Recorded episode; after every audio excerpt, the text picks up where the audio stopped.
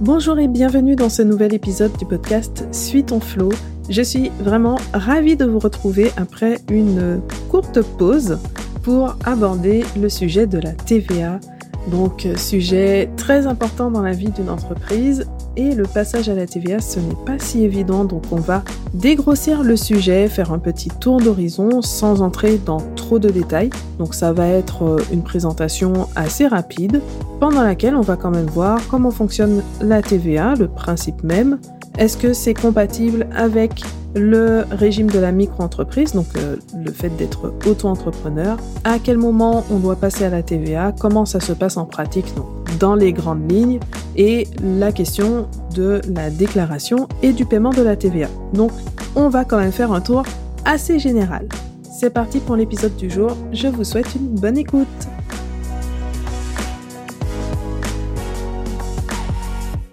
La TVA, c'est cet impôt qui est tellement particulier, tellement bien pensé, tellement omniprésent et discret à la fois.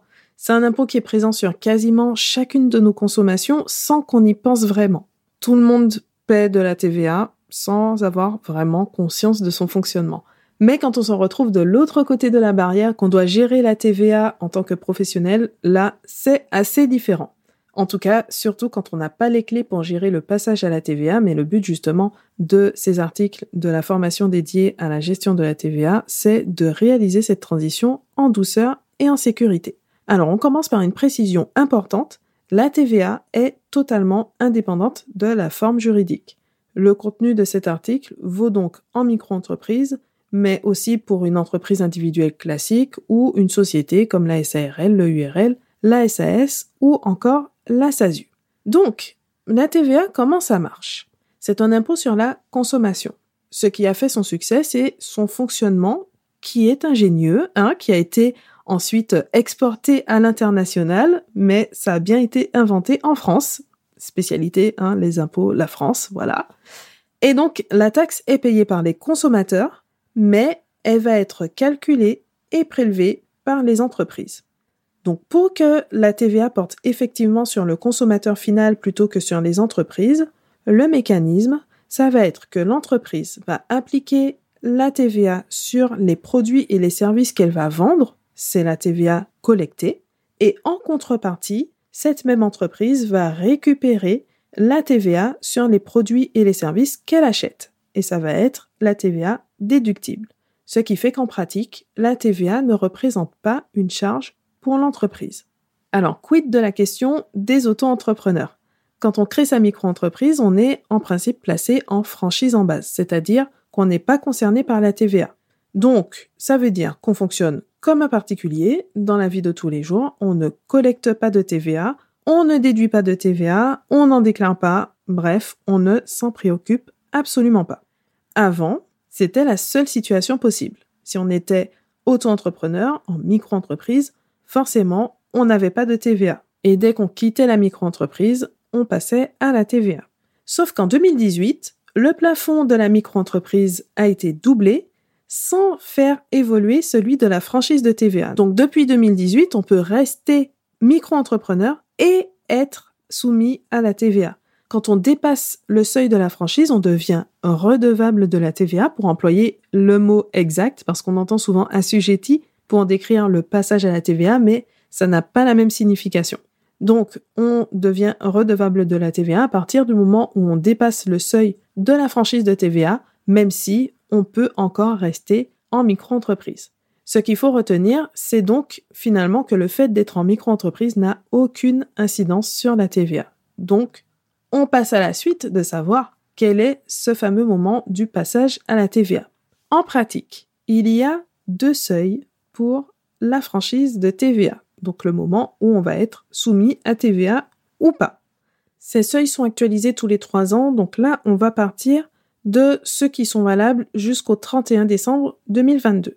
Donc le premier seuil est de 34 400 euros et le second de 36 500 euros. Là, je prends les seuils qui sont valables en prestation de service. Si on est en vente, c'est 85 800 euros et 94 300 euros. Donc là, pour les explications, je vais rester juste sur les seuils de prestation de service. Si on réalise un chiffre d'affaires qui est compris entre les deux seuils, donc entre 34 400 et 36 500 pendant deux années consécutives, on est obligé de passer à la TVA au 1er janvier de l'année suivante. Par contre, si on dépasse le second seuil, donc celui de 36 500 euros, à ce moment, on passe à la TVA immédiatement dès le premier jour du mois de dépassement. Donc ça demande une certaine vigilance puisque le dépassement peut se faire en cours de mois et on est obligé de régulariser à partir du premier jour du mois où on a dépassé ce seuil majoré. Maintenant, tant qu'on est en dessous de cette limite, on peut toujours opter volontairement pour la TVA, mais bien sûr, il ne faut choisir cette option que si on y trouve un réel intérêt et c'est loin d'être le cas général. Maintenant, en pratique, il faut être assez proactif pour gérer le passage à la TVA. Si on ne l'anticipe pas soi-même, à un moment, bien sûr, l'administration va se rendre compte qu'il y a une incohérence, mais ça peut mettre longtemps à arriver et en sachant que le fisc peut remonter sur plusieurs années en arrière, le rattrapage peut être très douloureux.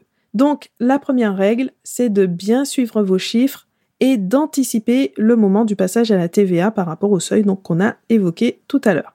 Au niveau des démarches, c'est assez simple. Il faut informer son service des impôts des entreprises, donc le SIE, du changement de régime de TVA. Un mail peut suffire dans lequel on précise donc le nouveau régime. Ça va être soit le régime du réel simplifié, soit le régime du réel normal. Donc, sans entrer dans tous les détails de chacun de ces régimes, la différence globalement, ça va être le réel normal, donc qui consiste à déclarer et payer la TVA chaque mois, exactement comme on déclare le chiffre d'affaires d'une micro-entreprise euh, en temps réel pour les cotisations sociales qu'on paye au fur et à mesure par rapport au chiffre qui a vraiment été réalisé, on déclare, on paye immédiatement et voilà, c'est terminé, on ne revient pas dessus. Alors que le réel simplifié, il permet de déposer une seule déclaration annuelle avec tout de même deux paiements d'acompte en cours d'année mais ça veut dire qu'on paie des acomptes et ensuite on régularise l'année suivante. Donc deux systèmes différents, même si au final le montant de TVA sera bien sûr le même, c'est juste deux manières différentes de déclarer et de payer. Par défaut, si on ne précise rien, c'est le régime juste au-dessus de la franchise qui va être appliqué, donc le réel simplifié. Après, en ce qui concerne votre gestion courante, il faut penser à adapter la facturation et le suivi comptable. Donc la TVA va quand même avoir un impact sur le quotidien. Il faut appliquer le bon taux de TVA. En général, ce sera 20%, mais ça va dépendre de l'activité, donc on peut avoir des taux réduits. Il faut penser à indiquer le numéro de TVA intracommunautaire sur les différents documents, notamment tout ce qui est devis et facture supprimer la mention qui justifiait de la franchise de TVA, donc le fameux TVA non applicable article 293b du CGI, on l'enlève, il n'a plus lieu d'être, et il faut bien penser à prévoir un suivi comptable qui permette de bien identifier tous les chiffres qui seront nécessaires pour faire les déclarations, donc pour pouvoir identifier notamment le montant de TVA collecté, le montant de TVA déductible, mais aussi d'avoir le détail de cette TVA collectée en fonction des différents taux, donc euh, le cas échéant. Ensuite, pour les déclarations, ça se passe sur l'espace professionnel sur impôt.gouv.fr. Donc sur la déclaration correspondante, donc la déclaration CA3 pour le régime euh, du réel normal, avec euh, son numéro c'est 3310 mais on l'appelle CA3, ou alors en réel simplifié, la déclaration Pareil, elle porte le numéro 3517, mais on l'appelle CA12. Et donc, sur la bonne déclaration, il faut indiquer les montants qui vont être soumis à la TVA avec le détail par taux, le montant de TVA donc qui correspond, mais bon, les, les calculs après se font de manière automatique, et le montant de TVA récupérable. Donc tout ça, ça permet de calculer le montant de TVA collecté, le montant de TVA déductible et la différence qui va donner soit le solde de TVA à payer, soit un crédit de TVA à récupérer. Le paiement, pareil, se fait en ligne, toujours au même endroit, hein, et c'est obligatoire, que ce soit pour la déclaration ou pour le paiement, c'est obligatoire de le faire en ligne, sinon vous risquez une amende de 60 à 150 euros, et c'est ce qu'on veut éviter, hein, c'est dommage d'avoir des frais juste parce qu'on n'a pas respecté. le mode de déclaration ou de paiement. Voilà pour ce petit tour d'horizon sur le passage à la TVA. C'est un peu rapide, mais ça permet de poser le cadre avant de voir plus en détail certains aspects et surtout de prendre en main cette étape qui est quand même une étape importante, donc de la gérer pas à pas grâce à la formation Bonjour TVA qui est tant attendue depuis bien longtemps et qui ouvre enfin ses portes. Donc pour la suite, je vous donne rendez-vous sur j'aime-la-paperasse.com où vous retrouvez comme d'habitude la transcription de l'épisode, mais aussi toutes les informations concernant la formation Bonjour TVA. Merci d'avoir écouté cet épisode jusqu'à la fin. À très bientôt!